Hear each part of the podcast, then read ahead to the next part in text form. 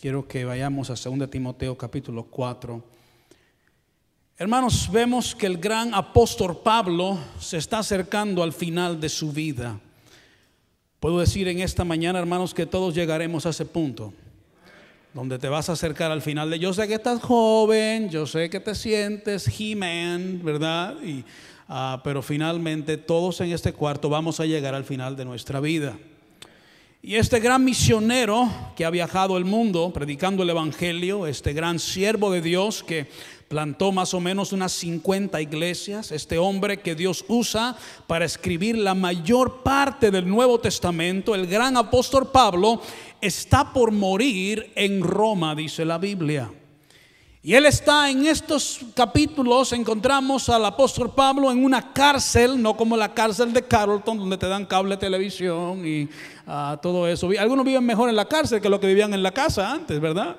Ah, hermanos, pero lo encontramos en esta ah, cárcel romana y lo encontramos esperando ser decapitado por su fe, ah, por orden del emperador Nero. Él está esperando que simplemente le den la orden para ser decapitado. Hermanos, Pablo está en esta cárcel romana y quiero que veamos algunas cosas en esta mañana porque él está examinando su vida en esta cárcel quizás días de morir y él está examinando su vida. Déjame decirte en esta mañana, hermanos, lo que usted en sus últimas horas de vida va a hacer. Usted va a examinar su vida. Cuando te quede poco tiempo, cuando sepas que tus días o tus horas o tus uh, minutos están contados, examinarás tu vida. Y quiero que veamos lo que él hace en sus últimos momentos de vida. Rápidamente vamos al versículo 6. ¿Estamos bien esta mañana? Dice la Biblia en el versículo 6, dice, porque yo ya estoy para hacer qué? Sacrificado y el tiempo de mi partida está cercano. Rápidamente, Él está examinando el presente. Yo ya estoy para ser sacrificado. Hermanos, tu presente es a donde te encuentras en el momento de morir. A tu presente es con quién te encuentras en el momento de morir. La realidad de tu muerte o de tu partida que es inevitable. La realidad de tu enfermedad quizás terminal o la realidad de que este avión está por caer y voy a morir en unos minutos ese momento, hermanos, escúchame bien, aunque usted piense que no le va a llegar a toda persona en este cuarto, de realizar mi vida está por acabar en este momento. Está por terminar. Estoy por morir. Está por terminar mi vida en este mundo. Hermanos, porque parece ser que, este asunto va, va, a durar para siempre. No, la vida acaba, la, la vida se termina. El apóstol Pablo en esta cárcel romana examina su presente. En el versículo 6, versículo 7, mire lo que dice. Dice, he peleado, ¿qué dice? La buena batalla. He acabado la que? La carrera, he guardado la que? La fe número 2, el apóstol Pablo examina su pasado. Lo que hice.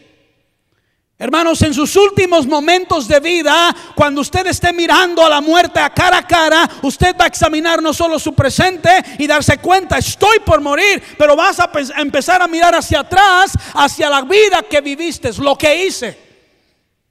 ¿Qué hiciste con tu vida? ¿Sí me están entendiendo?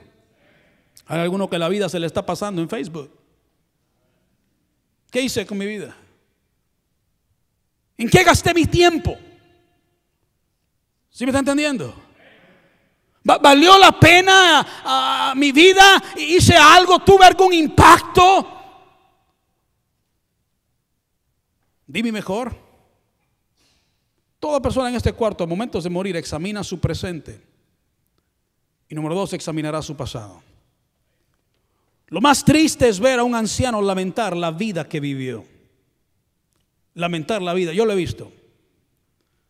Una enfermera que trabajó muchos años en cuidados ah, paliativos es cuidado que le dan a la gente cuando está enferma, una enfermedad terminal por morir. ellos estaban con estos pacientes por los últimos tres a doce semanas de sus vidas.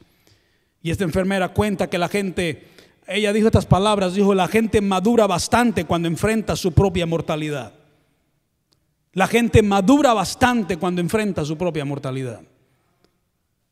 Ella llama el crecimiento, la madurez de algunos en sus últimos 3 a 12 semanas de vida un fenómeno. Es, es increíble cómo la persona madura, cómo te das cuenta de las prioridades de la vida, cómo te das cuenta de lo que de veras importa en esta vida. En esos últimos 3, 12 semanas de vida, creces, maduras, como no te lo imaginas. Ella dice en, el, en estos pacientes que están por morir, se ven Ah, se ven una gran variedad de emociones. Dice, una de ellas dice negación, ah, es una de estas emociones. Otra de ellas es temor, es otra de estas emociones. Coraje, dice, es otra de estas emociones. Pero luego dijo, remordimiento es otra de estas emociones. Remordimiento es culpabilidad que tienes por algo malo que hiciste. Mi querido hermano y hermana, eh, eh, en esa cama de muerte usted va a, mirar hacia el pasado. Usted va a mirar hacia atrás y va a lamentar las cosas que hizo mal. Y algunas cosas que simple y sencillamente no hizo. Que no hizo. Hay algunos aquí que van a morir soñando, nunca lo vas a hacer. Ya. Nunca escribiste el libro. Nunca cantaste el canto. Nunca aprendiste a tocar el instrumento que querías tocar. Moriste soñando. Nunca lo hiciste. Recuerdo leer un libro en el cual se preguntó al doctor Billy Graham, ¿qué hiciese usted, qué hiciera usted diferente si usted volviera a vivir otra vez? Y este gran evangelista que viajó el mundo entero y vio miles y, cientos de miles de personas salvas y rendir sus vidas a Cristo, él respondió, si yo volviera a vivir una vez más, dije, lo que hiciera diferente es que viajaría menos y oraría más. Lamentarás el no haber orado más. Lamentarás el no haber leído tu Biblia más. Lamentarás el haber trabajado los domingos, a oírte al lago los domingos en vez de llegar a la casa de Dios. Lamentarás el no haber ganado almas para Cristo. Lamentarás el no haber pasado más tiempo con tu familia. Hermanos, porque en esa cama de muerte no solamente vas a examinar tu presente, pero también vas a examinar tu pasado. ¿Estamos bien? Quiero que vayamos al versículo 8. Mire lo que dice aquí. Vimos que Pablo en, esos, en su cama de muerte, por decir, en esa cárcel, a momentos de morir, está examinando su presente, está examinando su pasado. Pero mira lo que dice el versículo 8. Por lo demás, me está guardada la que la corona de justicia, la cual me que dará el Señor juez justo en aquel día, y no solo a mí, sino también a todos, a los que aman su que su venida, él está examinando su futuro examinando su futuro. Leía en un artículo que en todas las culturas los seres humanos tienen la tendencia natural de creer en Dios o dioses y en la vida después de la muerte. En las religiones más grandes del mundo, cristianismo, islam, judaísmo, uh, hinduismo, todas tienen una cosa en común. Y lo que tienen en común es que el ser humano es inmortal y que su espíritu viene de un mundo divino y que eventualmente regresa a ese mundo. Alguien escribió, si no hay un Dios, si no hay vida después de la muerte, y si tu conciencia deja de existir, entonces ¿cuál es el punto de esta vida? Otra persona escribe, si no hay vida después de la muerte, entonces lo que hacemos en esta vida es inútil. La gente más aterrorizada por la muerte son aquellos que creen que esto es todo lo que hay. Debe decir algo en esta mañana, esto no es todo lo que hay. Alguien dice, si es todo lo que hay, entonces vive el momento. Pero sería como correr mi mejor en una carrera que no tiene ganador. Sería como manejar sin destino y gozar el camino a ningún lugar. Si este lugar, si esta vida no tiene otro destino. Y Pablo está examinando su futuro en esta cárcel romana. Y lo primero que vemos, hermanos, es que Pablo sabía que él estaría con Dios. Él sabía que él estaría con Dios. Versículo 8 dice, por lo demás me está guardada la corona ah, de justicia, la cual me dará quién. Él sabía que cuando él muriera, él iba a estar con el Señor.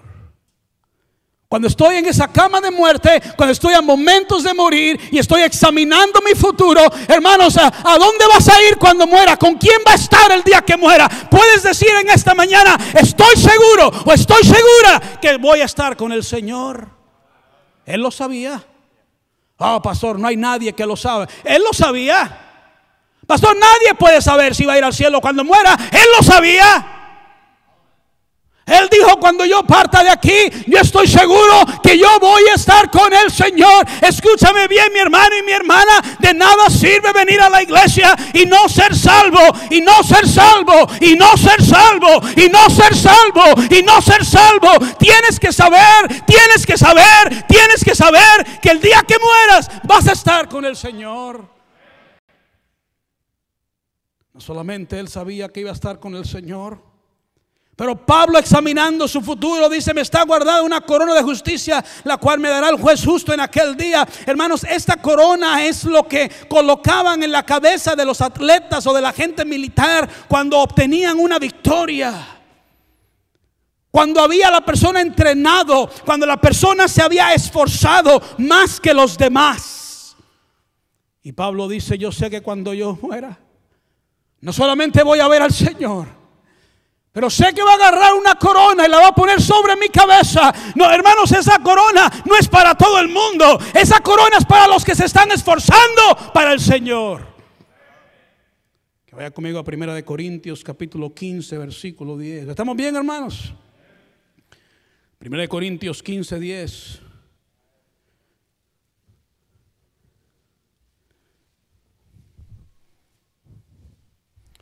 Primera de Corintios 15, 10. Estamos viendo a Pablo en sus últimos momentos de vida. 1 Corintios 15 días, ¿lo tienen ahí? Dice, pero por la gracia de Dios, ¿qué dice? Soy lo que soy. Y su gracia no ha sido en vano para conmigo. Mira lo que dice, antes he trabajado, ¿qué dice?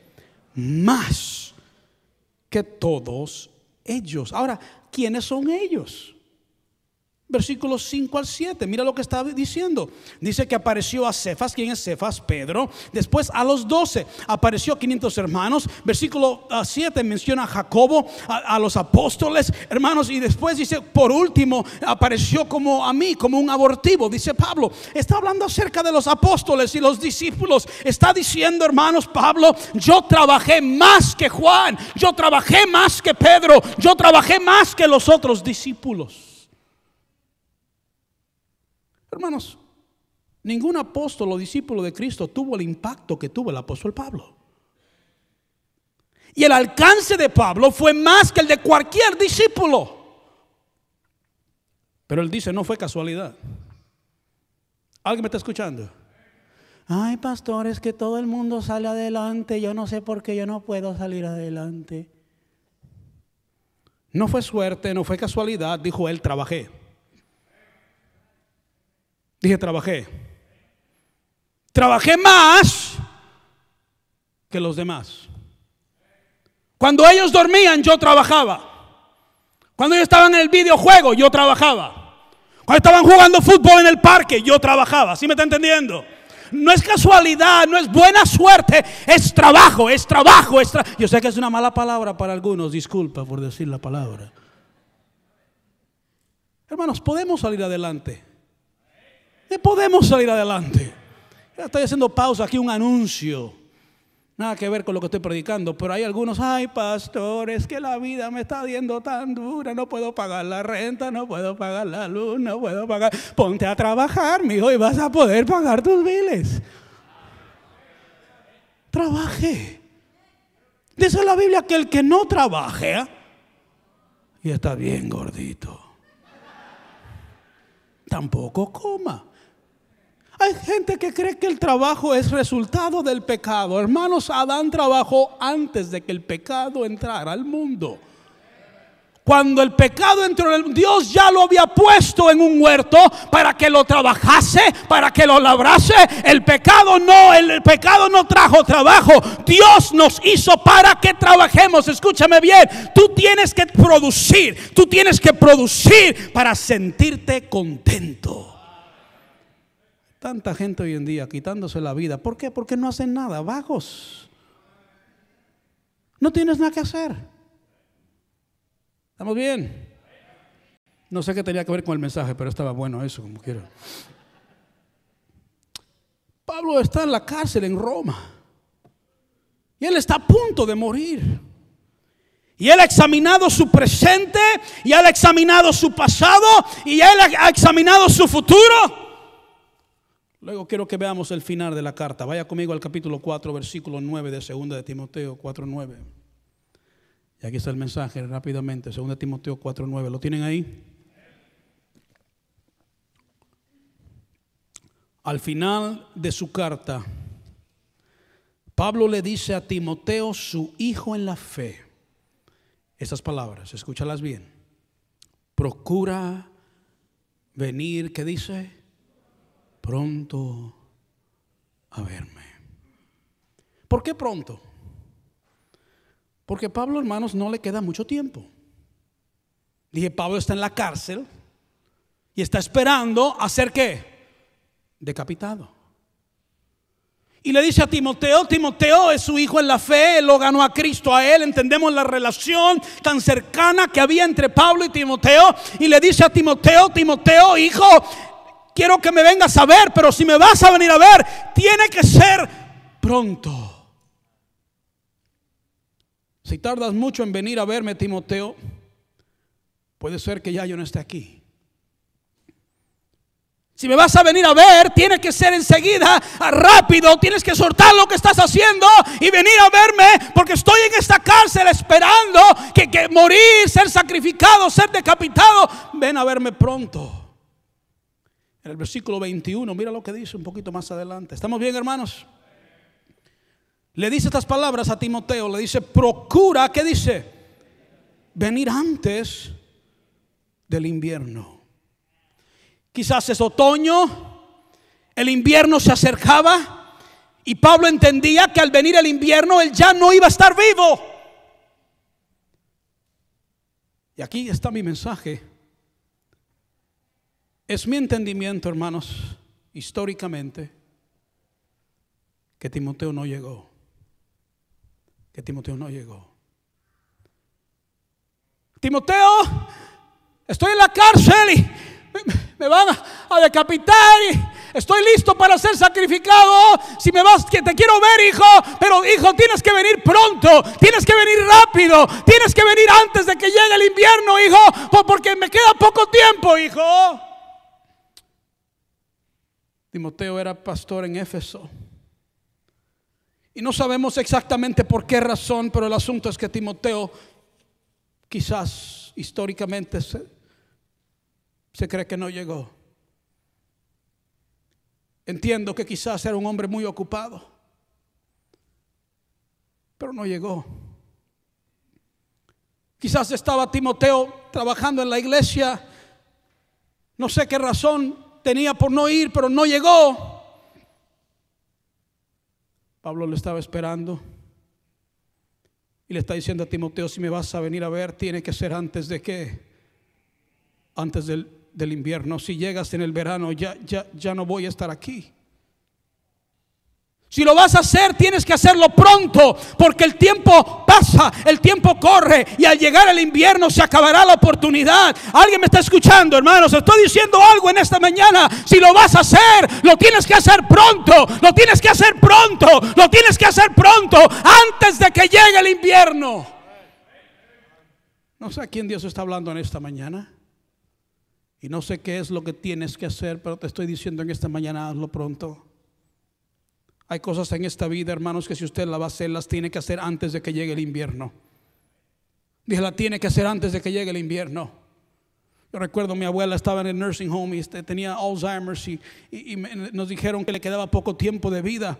Y, dijeron, no sabemos qué tanto tiempo tiene su abuela de vida. Yo recuerdo que le dije a mi esposa, vámonos a Chicago. Y nos subimos al carro y nos fuimos a Chicago antes de, que algo pasara. Tenemos que llegar, tenemos que llegar antes de que llegue el invierno. No, no tenemos todo el tiempo. Puede ser que cuando lleguemos ella ya haya muerto. Tengo que verla antes de que muera. Y llegué ahí y pude hablar con ella. Ella no me reconocía. Abuela, te vengo a dar besos y te vengo a decir, está mi esposa conmigo. No sé dónde está mi esposa, por ahí está mi esposa, dónde está mi esposa, acá está mi esposa. Ah, y, eh, estábamos abrazando a mi abuela y, besando a mi abuela y diciéndole, abuela, gracias por todo lo que hiciste por mí. Hermanos, yo vivimos un tiempo en la casa de ella, quizás una de las mejores cristianas que yo he conocido en toda mi vida. Le dije, abuela, gracias, te amo. Ella viajaba de los Estados Unidos a Puerto Rico cuando mi papá pastoreaba en Puerto Rico y ella nos llevaba cosas que de acá, de este lado, y nos las llevaba a Puerto Rico. Llevaba una bolsa cargada de cosas. La besé, abuela, gracias por todo lo que hiciste, oh abuela. Solamente quiero decirte gracias y tú eres la mejor abuela del mundo. Escúchame bien, si vas a hacer algo, hazlo pronto. Dije, hazlo pronto, hazlo pronto, hazlo pronto, antes de que llegue el invierno. Hay algunos que tienen que ir con papá o mamá, hazlo pronto. Hay algunos que se han olvidado de los viejitos en Honduras y ya no llamas al viejito. ¡Hey! Hazlo pronto, hazlo pronto, hazlo pronto, antes de que llegue el invierno. Tú no sabes cuándo esa persona ya no va a estar ahí.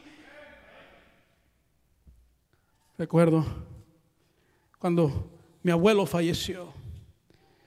Llamaron a toda la familia, le dijeron tienen que llegar antes de que muera.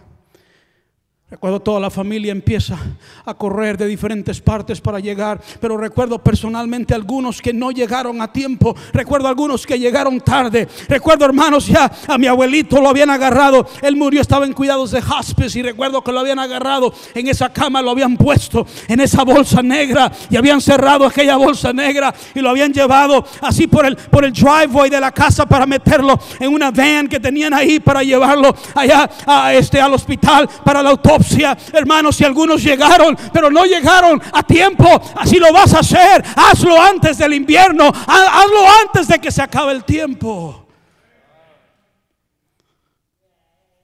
Si me están entendiendo, hermanos?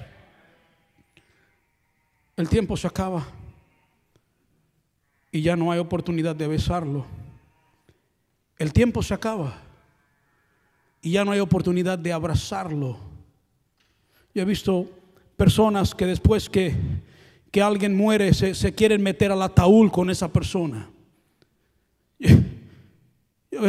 Recuerdo un funeral donde yo fui, una hija que había sido rebelde con su madre, llega al funeral, nunca había hablado con su mamá, nunca había visto a su mamá, por años ella no se hablaba con ella, pero estaba en el funeral y llega corriendo y se tira sobre el ataúd. ¡Ah, mamá! ¡Ah, mamá!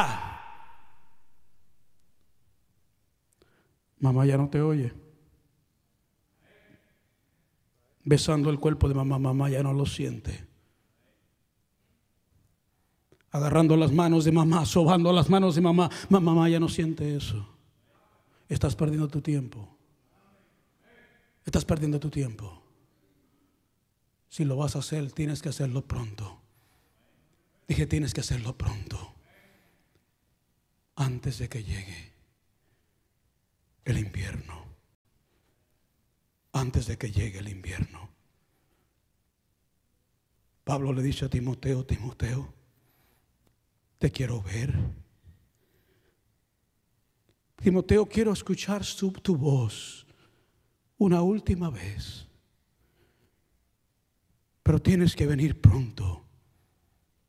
Tienes que venir pronto. Si vas a hacer la llamada, hazla pronto. Si vas a hacer la visita, hazla pronto.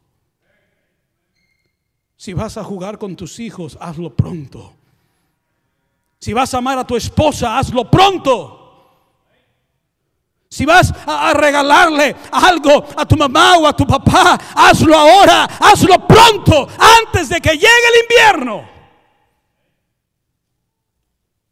Timoteo, si llegas después, será muy tarde. Será muy tarde. Si vas a ser salvo en esta mañana, hazlo pronto. Hazlo antes de que llegue el invierno. ¿Sabías tú que el Espíritu Santo es el que te trae a Jesucristo? Dice la Biblia que el Espíritu de Dios no contenderá con el hombre para siempre. Siempre que el Espíritu Santo trata de traerte a los pies de Jesús y tú rechazas, Él dice, lo voy a intentar otra vez. Y vuelves a rechazar, lo voy a intentar otra vez. Y vuelves a y, Él lo, voy lo rechazas otra vez. El Espíritu de Dios no contenderá con el hombre para siempre. Finalmente el Espíritu Santo dice, haz lo que se te pega la gana. Y lo peor que te puede suceder es que el Espíritu de Dios ya no te hable. Si vas a venir a Cristo, hazlo pronto. Hazlo pronto. Antes de que llegue el invierno. ¿Cuántos entiende que el invierno es un tiempo frío? Cuando el Espíritu de Dios deja de traer convicción a tu vida, te conviertes en una persona fría, indiferente, desconectada. No sientes nada. Otros que están a tu alrededor lloran. Y tú dices, ¿y qué pasó? Porque yo no siento nada. El Espíritu Santo ya te ha dicho a ti, do whatever you feel like doing. Haz lo que tú quieras. Si el Espíritu de Dios todavía te está hablando, si siente el más mínimo deseo de entregar su vida a Cristo, hazlo pronto. Hazlo pronto hazlo pronto, antes de que llegue el invierno.